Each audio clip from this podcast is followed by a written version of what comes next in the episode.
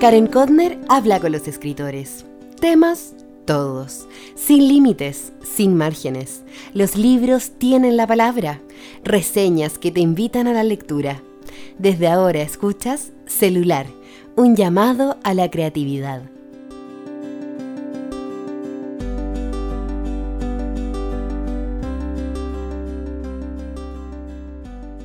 Hola, hola, ¿cómo estás?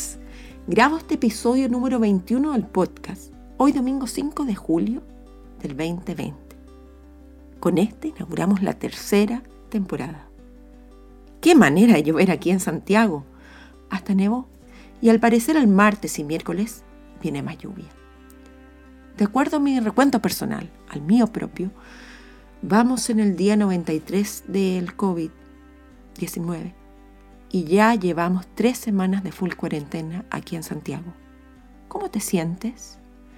Yo estoy con una sensación de preocupada, ocupada, entretenida. Y por eso hoy te propongo algo increíble, divertirte mucho.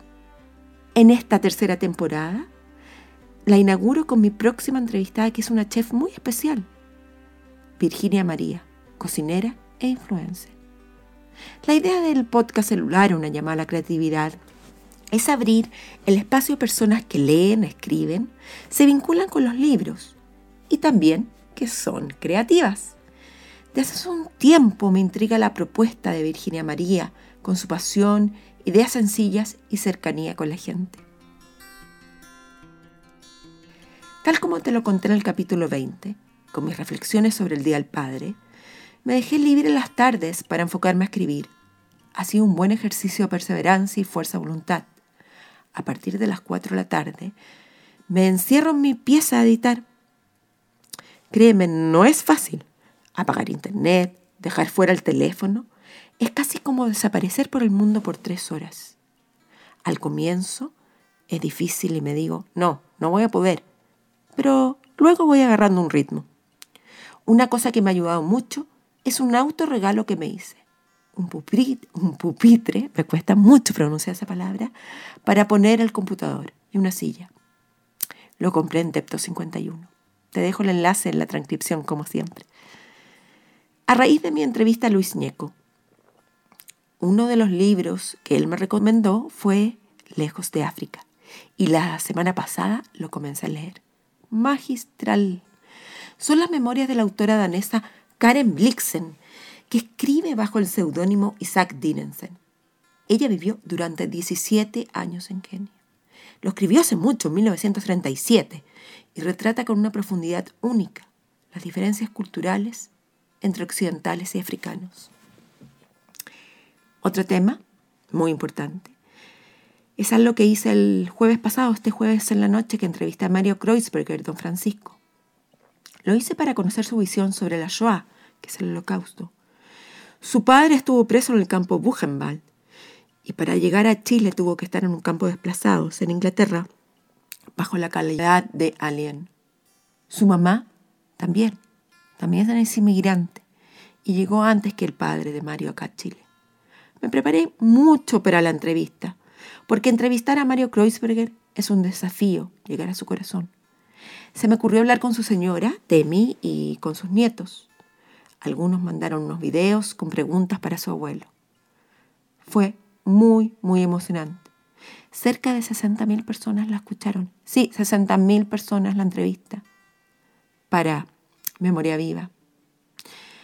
Te dejo aquí en mi página web el video por si quieres escuchar esta entrevista. Vuelvo a nuestra entrevistada de hoy. Te invito a conocer el lado más íntimo de Virginia María Espero que lo disfrutes tanto como yo. Te diviertas.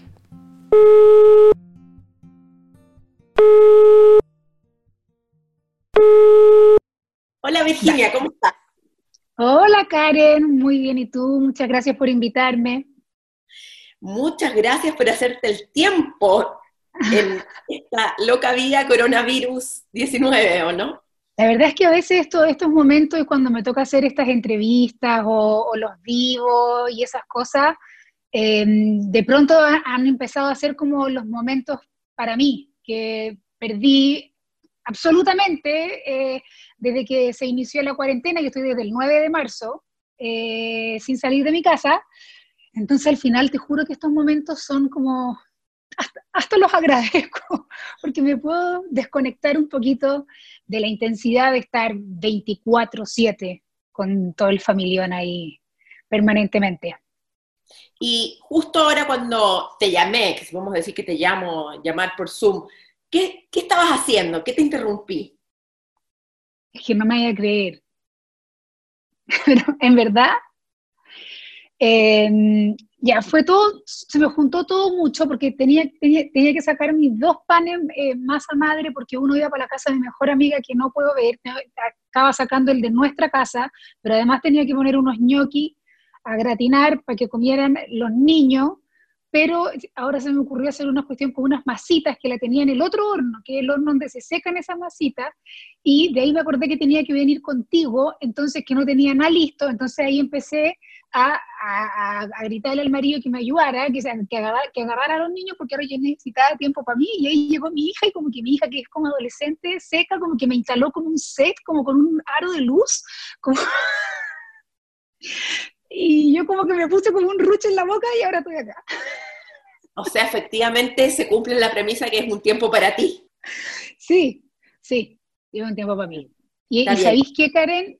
Yo, yo que soy bien como, mm, eh, como livianita en, el, en, ese sentido, no, no, de, de, tus entrevistados, a mí me llama la atención me, me hayan considerado, porque, porque yo también em, me aprecio a mí misma como una persona como súper liviana, no, no por eso una, una rubia vacía, Em, pero si, si, me preguntan acerca como de cosas que me ha afectado en esta, en esta pandemia, yo he hecho demasiado de menos el tiempo conmigo sola. Mucho, mucho, mucho, porque es algo que yo agradezco disfrutar tanto. Yo lo paso muy, muy bien conmigo sola y lo perdí por completo. Y eso ha sido, ha sido emocionalmente como difícil de sobrellevar. Qué increíble, porque la Virginia de María pública frente a la Virginia de María privado eh, tiene completamente estas dos facetas súper disociadas. Uno no te imagina como una persona que le gusta la soledad. Ah, que es que sí, claro.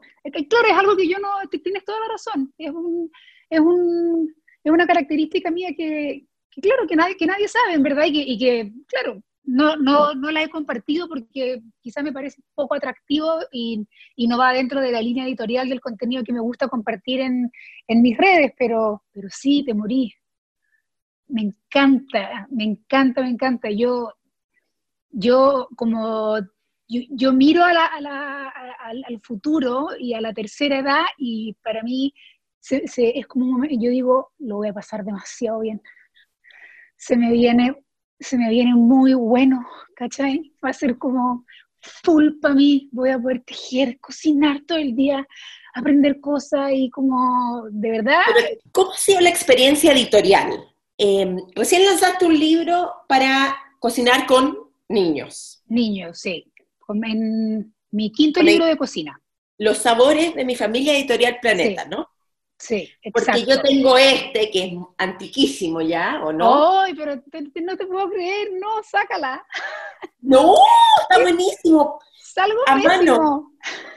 ¿Cómo fue la experiencia de incursionar en cocina para y con niños? Este libro, curiosamente, sin yo nunca imaginar que iba a ser eh, lanzado de partida, que iba a ser lanzado de forma eh, eh, online, digamos, y que iba a ser dentro de este escenario de la pandemia, curiosamente es, si yo tuviera que elegir un libro que acompañe a las familias en este proceso, es este libro.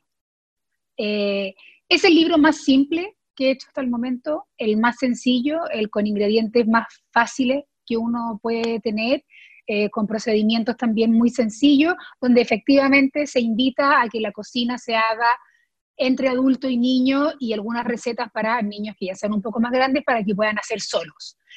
A la vez, este libro como que son, yo me, yo me doy ciertos gustitos personales con cada libro que no, que no necesariamente lo, lo, comparto y lo hago público, pero mm, eh, en un momento dije, yo voy a hacer un, un libro por cada hijo que tenga. En este momento sería como la familia Fontrap si hubiera eh, eh, realizado esa, lo que mencionaba, pero en el caso de este libro dije, con la llegada de mi última guagua, con la que tiene ahora va a cumplir dos años, yo, yo logré como mujer cerrar la maternidad, como que yo ya se, no se cierra nunca, lo tengo clarísimo, ¿ya? Si sé que eso es algo que nunca termina, bla, bla, bla, etcétera. Pero me refiero en la, la gestación de, de, una vida. Y, y, esta era la guaguita que vino como, que me costó que el, que el marido eh, accediera, pero yo tenía, a mí me faltaba como mujer, me faltaba una, una, una vez más ser mamá. Disfruto mucho del proceso, curiosamente me gusta mucho el parto. ¿Ya? No soy, no, no, no, no soy, no, no, soy dula, ni de la bola sin anestesia, ni nada de esas cosas, pero, pero me encanta, me encanta la, la, emoción del momento de, de, dar a luz. Entonces, eh, cuando nace esta guagua, ya, que más encima la suerte que tuve, porque tengo mujer, hombre, hombre, y me sale el concho mujer, entonces tú decís, ya la cagó la suerte.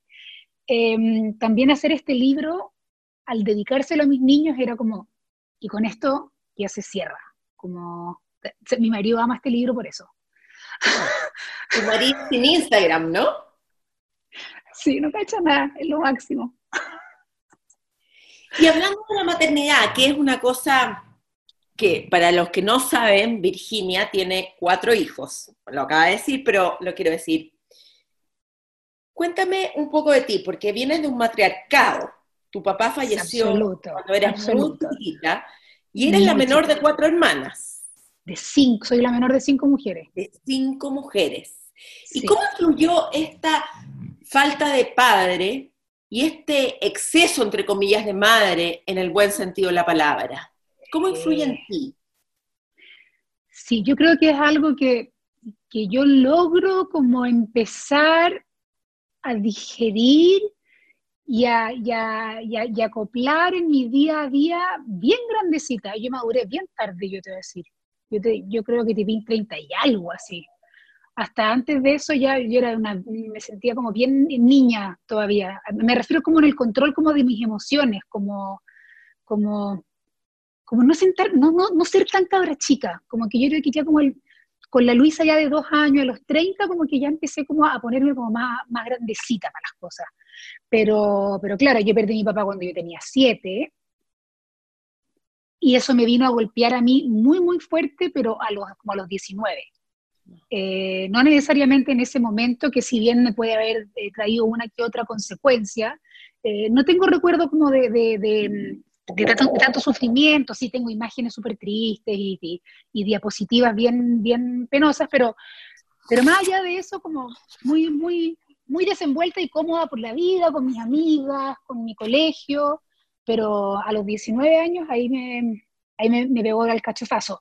¿Se, ¿Se, puede saber qué pasó a los 19? Ah, fue, fue bien fuerte. Eh, mi abuela materna estaba muriendo en la, en la clínica después de un cáncer y yo estaba, y hay, sucede de repente con los adultos mayores que están tan listos para partir y no parten. Y llevaban un montón de tiempo y yo estaba conversando con mi mamá porque hacíamos turno como con toda la familia y empezamos a conversar con mi papá, ah, conversación que no habíamos tenido nunca antes, eh, y de cómo había sido mi papá conmigo. Porque yo tenía la sensación de que mi papá, y, todo esto, Karen, es loquísimo porque mi abuela muere el mismo día en que se celebraban los veintitantos años de la muerte de mi papá, pero eh, yo, yo siempre crecí con la idea de que a mí me habían como emocionalmente abandonado, que es como lo que los psicólogos te, en el fondo como que te dicen a una niña, donde está el, el, Edipo, que el Electra, no tengo idea, que el papá se le muere a los siete años, es como que un, dos, tres, ta, te abandonó el hombre que amabas. Entonces yo siempre había como que crecí como con, este, con, esta, con esta narración.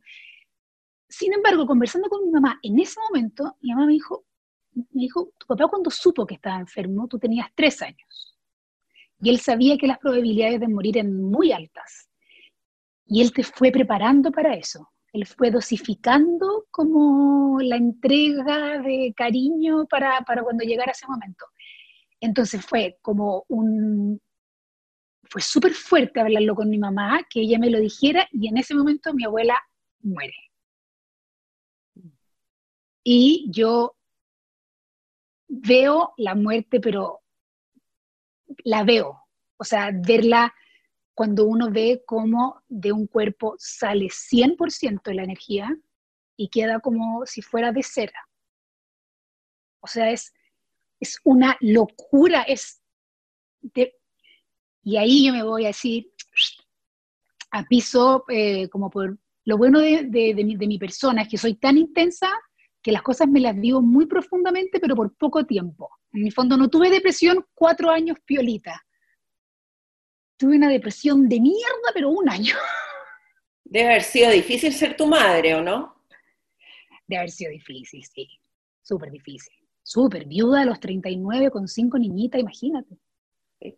Sí. Súper difícil y también todo esto va acompañado paralelamente de, una, de, una, de un crecimiento mío y de un desarrollo muy distinto al de mis hermanas. Porque yo vengo de una familia en que mis hermanas eh, siempre fueron la, las alumnas las más destacadas, las con los mejores promedios, becadas, que en verdad les ponían como un asiento en el escenario porque se ganaban todo, ¿cachai? Y yo, nada, yo, o sea, ya, yo tenía mi 6-3, pero a punta de torpeo y copia, ¿cachai? No vengamos con cuentos. Y yo era, era súper porra, eh, toda mi volada como solo el arte, el arte, y mi mamá como igual nerviosa como esta cabra, como que se me descarriló, y entre medio como que me creí punk, y después no sé qué. Entonces, claro, en un momento como que era como, la estamos perdiendo, la rebelde, y mira nomás cómo me anduve enrilando, y ese enredamiento, porque estaba pensando, igual entraste a estudiar arte, que dentro de, de, lo alternativo quizás es lo menos alternativo, pero cuando te cambiaste, tomaste la decisión de ir a estudiar a chef, en esos tiempos, estamos hablando hace más de 20 años. Sí, como, 15, eh, como 16, 17 años, sí. Eso era bien, bien revolucionario en Chile o sea, tengo que decirlo, solo los hijos perdidos, los luces, los que no tienen ni idea de lo que quieren. Exacto, la mitad de mis compañeros, yo decía, eran como que ya llevaban como 28 carreras y como que los papás habían dicho como ya, bueno, estudia esto como para que hagáis algo. Em, sin embargo, siempre estuvo dentro de mis planes. Eh, a mí la cocina me gustó desde muy, muy chica, muy, muy chica. Eh, y siempre mi plan siempre fue arte y cocina.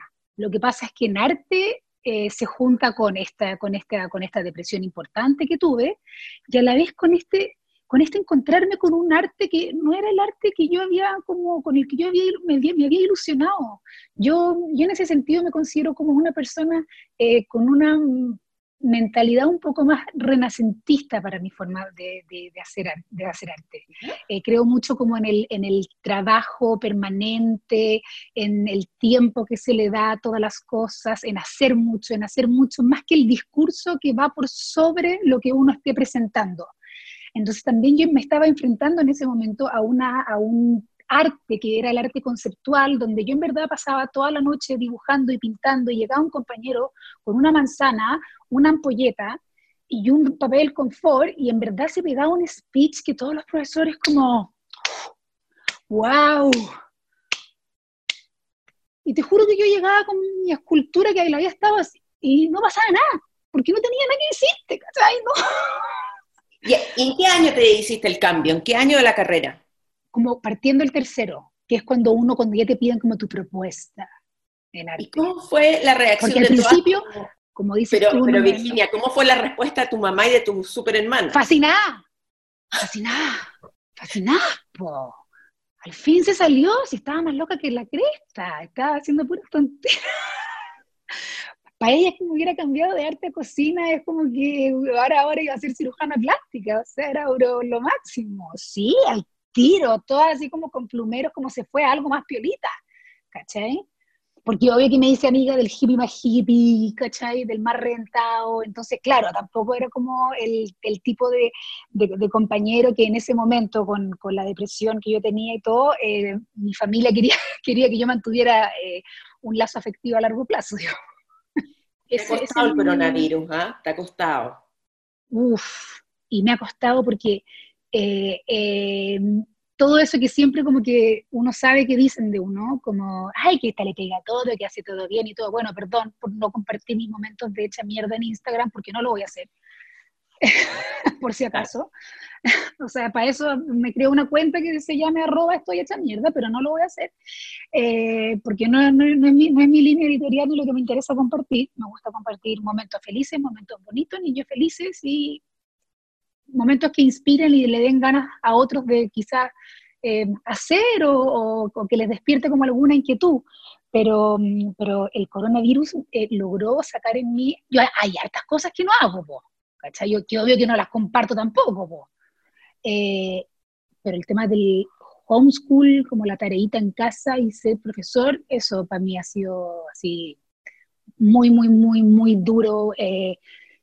Yo, yo en verdad, yo, yo elegí ser mamá, no elegí ser profesora. Eh, creo que es de una utopía, pero insólita, el que en verdad sea compatible cuando los dos papás trabajan poder cumplir con la carga y las exigencias que los colegios nos están dando a nosotros como papás, porque mis niños están en una edad en que ellos no saben conectar la impresora, no saben imprimirla, no saben subir la tarea a Classroom, no saben entrar al Meet, no saben descargar la aplicación, no saben... En el fondo, tengo solamente una, una hija que, que, que, yo me logro relajar porque sé que la cabra corre sola y puede cumplir con todo. Pero para todo el resto, o sea, la que tiene que ir a buscar el stick, la que recorta el trencito, la que tiene que subir a la aplicación. Que y es una locura, porque si uno se atrasa, incluso el profesor te llama, entonces te dice, hola, ¿cómo están? Bien, bien. Eh, yo le digo, ¿y me estáis llamando a preguntarme cómo estoy o por algo? Es que, es que me llama la atención eh, que, tu hijo tiene 12 tareas pendientes.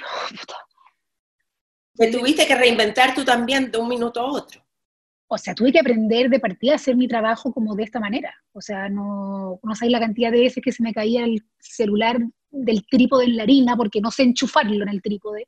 Eh, y como un, montón de cosas. Claro, pensé que era una realidad que le iba a tocar vivir a mis nietos, eh, más, que, más que a mí. Y Virginia, ¿cómo manejas la rabia? Porque se te nota la rabia, ¿cómo, cómo la manifiestas? Es que igual me agarraste en un mal día. yo sabía, yo decía, eh, yo soy súper transparente, eso es lo peor, que a mí se me cacha, aunque trate de disimular lo que sea, a mí se me va cacha, pero a 10 kilómetros cuando estoy enojada, a 10 kilómetros cuando estoy contenta, es imposible, no pasa piola, nunca. Eh, cuando estoy enojada, mi cara lo, dice todo. Eh, no soy de guardarme emociones para nada. Eh, en ese sentido, soy bien buena para, para drenar. Dreno, dreno, con facilidad y, de todas las formas que uno puede drenar. A veces con formas que no son las apropiadas, como pegarse un grito quizás al frente de los niños que te hace arrepentirte, después tener que conversar con ellos y explicarles que es normal, que ta, ta, ta, ta, ta, ta eh, hasta situaciones como encerrarse a llorar en el baño, chao, eso nomás. ¿Eres, ¿Eres llorona? Heavy, sí, me gusta, y me gusta. Y, y hace súper bien, y tengo como, tengo buenas amigas, tengo muy buenas hermanas también. Eh, entonces yo, a mí no hay que perseguirme para preguntarme como, ¿por, ¿por, qué, ¿por qué no he sabido de ti? Como, ¿cachai? Yo te voy a llamar y te voy a decir, bueno, estoy para la caja necesito hablar. Eh, por otra parte, también yo siempre, cuando, cuando ah, doy estas entrevistas que son un poco contar lo que la gente nunca se imagina o no sabe de mí, no tengo idea, eh, siempre he sido súper como honesta y, lo cuento. Yo, o sea, yo no suelto mi psiquiatra una vez al mes desde hace un montón de años, o sea, y creo que es algo que ojalá eventualmente todas las personas tuvieran la posibilidad de acceder, eh, no, no solo de forma individual. Yo, yo teniendo un matrimonio, porque a mí, la, a mí el coronavirus como que me, me confirmó varias cosas, que me gusta mucho el vino y que, eh, y que tengo un muy buen partner al lado, porque esta cuestión te pone a prueba en todos los sentidos, o sea, te pone a prueba como mamá, eh, y te pone a prueba también como pareja. O sea, es, es muy fácil eh, como descargar todo lo que uno está en este momento como tratando como de digerir eh, con el otro. Y en ese sentido también es algo que yo he hecho con mi marido en un montón de veces, eh, de, ir a sesiones con él sin, sin un problema puntual. Porque hablemos lo que no podemos hablar, porque no lo podemos hablar. ¿Cachai? me molesta esto, a ti, esto. Cuando pasó esto, ¿por qué no lo pudimos como me encanta hablar las cosas. Soy muy como eh, italiana, para mi cuento, como muy como de, de, hablarlo todo, ¿cachai? A veces llego a ser un poco latera, porque como que me hago como unos personajes con los niños que es como, em, ya, aunque les dé mono, eh, ya, ¿cómo se han sentido en cuarentena? Entonces ellos como, mamá, qué rara. No, pero cuéntame, ¿tienes como alguna pena, algo que te a los niños les cuesta algo, algo, algo que te complique, como, como para en verdad empezar como a sacarles un poquito como lo, lo que han estado sintiendo, ¿cachai? Uno escucha tanto facultativo que te dice que hay que conversar con ellos y todo, entonces, ya bueno, si, si, no, si no lo voy a hacer de la forma seria y profesional, porque no, lo, no lo manejo, lo voy a hacer de la forma simpática y que de alguna forma igual voy a estar llegando como al punto. Hablando un poco sobre este tipo de cosas de mujeres, ¿cómo, ¿Cómo es tu relación con tu cuerpo, con tu belleza, con la vanidad, con estar, con el tema del peso, comer? Porque yo a veces veo y digo, claro, esta chica flaca, rubia, porque eso es lo que uno puede ver eh, en el otro lado del televisor, y dice, debe ser muy difícil. O no te llama la atención. es súper triste, es súper triste lo que puedo decir. Yo creo que yo me encuentro mejor de lo que soy. Bienvenido sea te lo juro. Porque en verdad no, O sea, en el fondo yo tengo súper claro, como ya no soy la Maite Rodríguez, pues si no tengo ese caracho. Pero me saco la cresta, Karen. Usted, o sea, tú que yo soy flaca porque alguien fue buena onda conmigo al momento como de, de, la gestación. Bueno, yo de lunes a viernes soy lo más matea que hay, no como ni un dulce ni una fritura, soy súper ordenadita, eh, no sé qué, eh, hago ejercicio, me cuido, o sea, me importa, me gusta sentirme bien conmigo, me, me, me gusta que, que, ese pantalón que encuentro bonito me quede bien, ¿cachai? Y en el fondo me, gusta, o sea, lo disfruto, lo paso, nuevamente, lo paso bien conmigo, ¿cachai? Me entretiene pintarme, me entretiene vestirme, eh, soy súper como, quizás puede sonar básica, eh, pero lo que ha logrado que yo tenga una relación súper cómoda conmigo. Y y, trabajo para eso, po. No es gratis la cuestión. no es gratis. Dime. Cero. ¿Y alguien en tu familia tejía, cocinaba? ¿Era así? ¿Quién? Sí, sí. Eh, mi abuela materna, mi abuela la nona, eh, era full, full tejedora. Mi mamá muy, muy buena para la cocina. Y desde que éramos muy chicas, eh, tengo recuerdo de que nos íbamos de vacaciones al sur. Y, por ejemplo, mi mamá paraba, no sé, a comprar como eh, figuritas de yeso y era el verano en que pintábamos figuritas de yeso.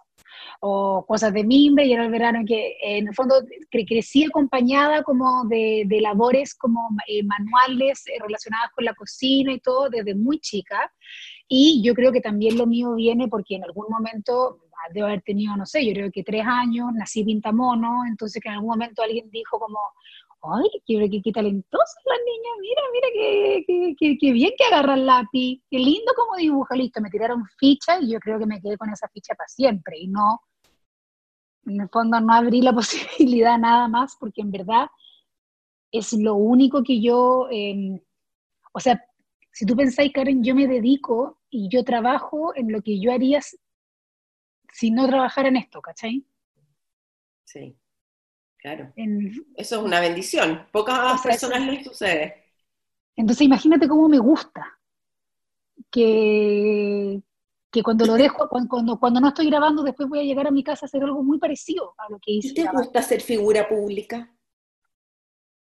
Mm, a veces, o sea, obvio que sí me gusta porque, porque, porque lo que yo hago es súper sano y en ese sentido he, he tratado y, lo, y siento que lo he logrado en mantenerme en formatos y en contenidos donde yo siempre digo, mientras yo esté enseñando y aprendiendo, y no salir de eso. A mí, Karen, por mucho que se me dé la comunicación, yo no, yo no te voy a animar un programa. No, me interesa, no me llama la atención, no me, no me gusta, no me, no me sentiría cómoda. Eh, yo solo me estoy cómoda públicamente en la medida en que yo esté eh, compartiendo lo que yo tanto disfruto hacer y que espero que otros quizás se animen a hacer porque sé lo maravilloso y las ventajas que trae. Y, siempre he dicho, como lo mejor que uno puede enseñarle a un niño es tejer, porque para mí por lo menos mi tejido ha sido mi mejor compañía en la vida, siempre está en mi cartera, eh, lo saco en cualquier momento, conversando con amigas, cuando, cuando ando con mucha ansiedad y no me quiero comer el pote de maní ni el paquete de papa frita entero, también me ayuda. El, el, cuando estoy aburrida en una conversa con platera también lo saco. Las reuniones de apoderados para escuchar lo que dice la profesora, porque si no, no me concentro. Entonces, eh, es eso, es súper simple al final, no, no, no tiene, o sea, sí tiene una, una razón bien profunda que, que, tiene que ver con esta necesidad de liberar la ansiedad a través de, de, esta, de, esta, parte de las manos, ¿cierto? Haciendo movimientos repetitivos, pero eso es algo que, que, lo, que me he dado cuenta, sobre todo en cuarentena, que lo, lo, hacemos todos al final, o sea, todos nos ha bajado por la obsesión por algo, por ordenar, eh, jardinear, y son todas, todas, curiosamente, son acciones donde está esto involucrado. Ordenar, limpiar, plantar, cocinar, liberar, liberar, liberar, liberar, liberar, liberar todo el rato. Entonces, seguramente yo soy una persona que, que, que, tiene esa necesidad de estar todo el rato liberando con una cabeza bien, bien intensa. A veces he llegado a soñar, ponte tú, una pesadilla fuerte que he tenido, es que pongo www, Pinterest, y me sale que se cayó. Has hablado en varias ocasiones, como dos o tres veces, Virginia, de, del tema de mi línea editorial. Sí.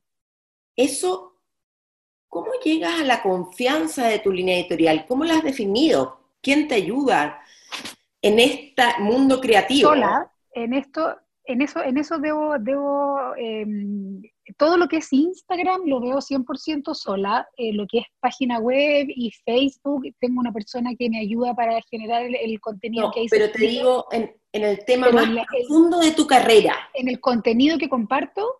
Eh, sí, y en cómo vas enfocando lo que vas haciendo. No sé, tampoco le he dado tanta vuelta, creo que lo único que me he detenido es en, ciertas cosas. Primero, en que en un momento dije, tenéis que dividir esta cuestión. O sea, no, no, puedes tener una cuenta para todo.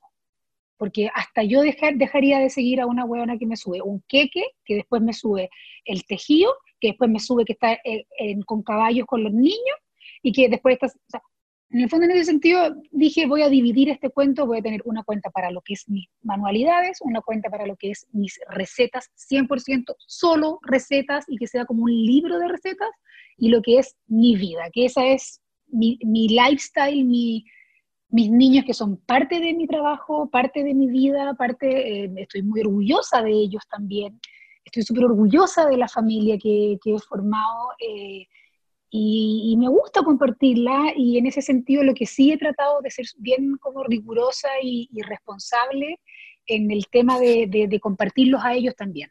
Creo que ahí también eh, hay que tener ojo eh, porque... Mmm, porque claro, de alguna forma yo estoy, ellos están siendo parte eh, de, sí, reciben también muchos beneficios, porque gracias a que la mamá sube esta foto, eh, por esta marca, la mamá se queda más tiempo en la casa, eh, puede estar más, más con nosotros, eh, podemos, no sé, hacer o quizás ir a alguna parte que no habríamos ido porque tiene un, un ingreso extra, no tengo idea, pero sí en un momento me detuve y dije como, yo tampoco puedo eh, no, no hablarlo con ellos. Entonces, en ese sentido, eh, cada vez que yo subo una foto, le pregunto de partida a cada uno si está dispuesto a salir o no.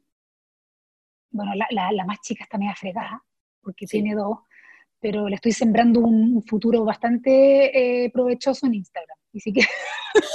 Oye, Virginia, tú tienes un, lo que llaman los gringos, que me gusta, la, un business plan en tu carrera de aquí a 10 años o realmente vives de el 2020 y vendrá el 2021?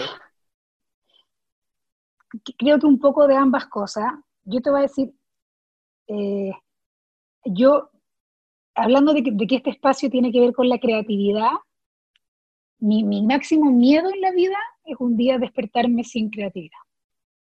Como, sin como que se me abra una carpeta que sea Hoy día pancito, huerta, eh, pintar la casita de muñeca, eh, tejerle un sombrerito a no sé quién, hacer unos llaveritos, como, y, y es en la ducha, yo no soy tan buena para, no, soy anti-spa, masaje y todo, encuentro que es demasiado tiempo. Eh, en las duchas que son muy cortas, ahí se me ocurren las cosas más entretenidas. Como, ay, ya eso hacer. O sea, ¿no eres capaz de tener un, un, plan estratégico? Hartos, tengo hartos, y yo puedo soñar harto. Ya, un sueño. Un sueño eh, es eh, como tener la casa, ¿cachai? Como la casa de, es que encuentro que hablar en tercera persona es demasiado de reality, pero la casa de Virginia, me carga hablar en tercera persona, no me haga repetirlo. Pero que sea ese espacio donde yo estoy haciendo el programa, donde hay talleres, eh, donde hay un mini café, donde hay un restaurante que funciona solo de lunes a viernes a la hora de almuerzo porque si no uno no tiene vida. Eh, ya, esa es como un sueño, ¿ya? Ese es un sueño. Otro sueño eh, es que estos cabros crezcan bien, que sean autovalentes, que no se queden pegados viviendo acá, ni, ni haya que mantenerlo hasta los treinta y tantos años, eh, y yo poder irme a comprarnos un sitio en Puerto Natales con mi marido, es, un lugar, es un lugar que nos identifica mucho como pareja, eh, y tener nuestra mini casita con nuestra huerta, con ovejas, y yo ser como esa, eh, como esa vieja que recibe a estos turistas, porque esta vieja era una vieja famosa que cocinaba en la tele, ¿cachai? Entonces era una vieja famosa que tuvo, fue súper famosa cuando joven y todo, y tiene esta casa donde vive con, con su marido, entonces recibe personas a almorzar, hay que agendar, eh, máximo ocho, y yo les cocino como lo que quieran. Cáchate el sueño, te lo tengo desde la película. En verdad, una cosa, las personas que somos súper creativas, hay dos tensiones, en la creatividad y en la perseverancia. A veces la creatividad te come lo que estás haciendo y no te deja perseverar porque se te olvida en el camino. O se te iluminó esto y abandonas un proyecto. ¿Cómo manejas estos dos polos? Mire, en la cuarentena me pasó algo súper particular. Eh, pasó que de partida me empecé a dar cuenta que todas las personas empezaron a hacer un poco lo que yo vengo haciendo hace 15 años. Entonces dije, concha, me la acabó, ahora todos cocinan, ahora todos tejen. en un minuto yo le decía a mi marido, bueno, tengo demasiada competencia en Instagram, pero en buena, ¿cachai? Como en divertido. Eh, pero todos empezaron a hacer un poco lo que yo me he dedicado y lo que también para mí era, era, era súper como, me sentía bien, es bien gratificante porque un poco el contenido que tú has estado todo el rato compartiendo se, está, se estaba valorando mucho más incluso. Em, pero yo me, yo me estaba quedando corta, yo necesitaba aprender algo nuevo. Si yo ya, o sea, no, en cocina siempre voy a aprender, pero ya quería aprender alguna cuestión nueva. y le abrí la puerta a la masa madre y el pan con masa madre. Y es una puerta que no, eh, no sé, debería haber salido como un PD, ojo, que es enviciante y puede ser que tu día no vuelva a ser la misma.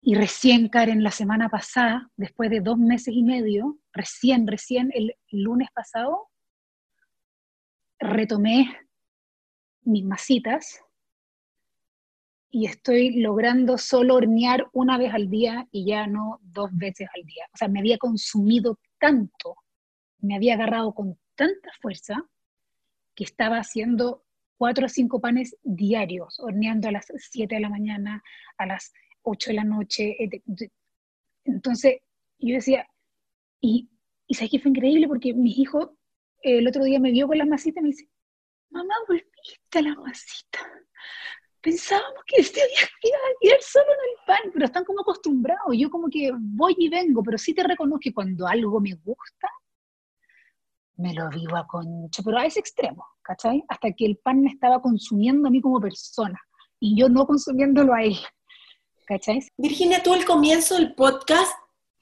dijiste que no lees mucho. No, encuentro que ya debería empezar, pues voy a cumplir 40, ¿cachai? Ya debería leer algo.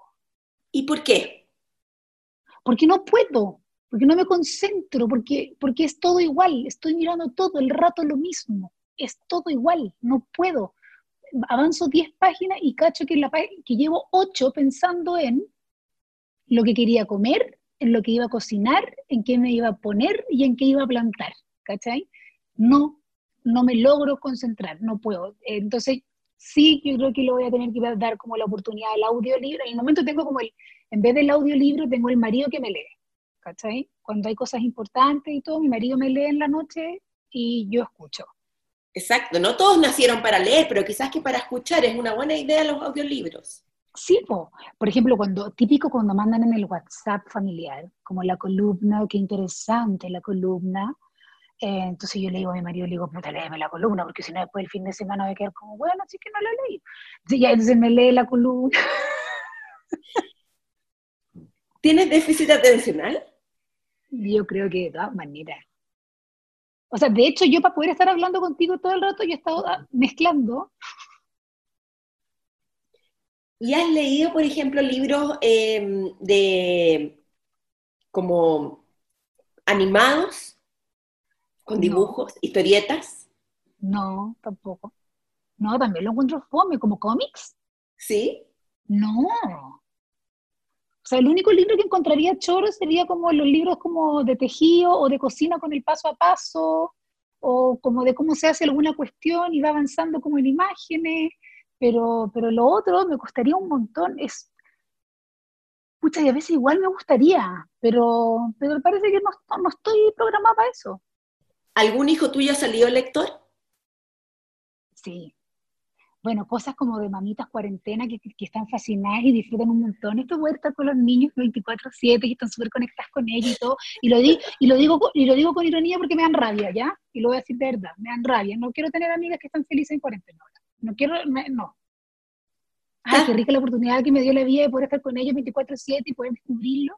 Y, me encanta, y todas las noches cada uno cocina distinto y tenemos como unos juegos, unas dinámicas, sabes que en verdad con ellas no quiero hablar. Em, pero sí me he dado cuenta que, que el número dos mío es 100% eh, intelectual eh, y cero matemático, en cambio el número tres es solo matemático, como que esas cosas sí y, que al número dos le gusta leer y lee, y, como esas cosas que quizás no me había detenido a apreciar con el ritmo de vida previo a la, pandemia.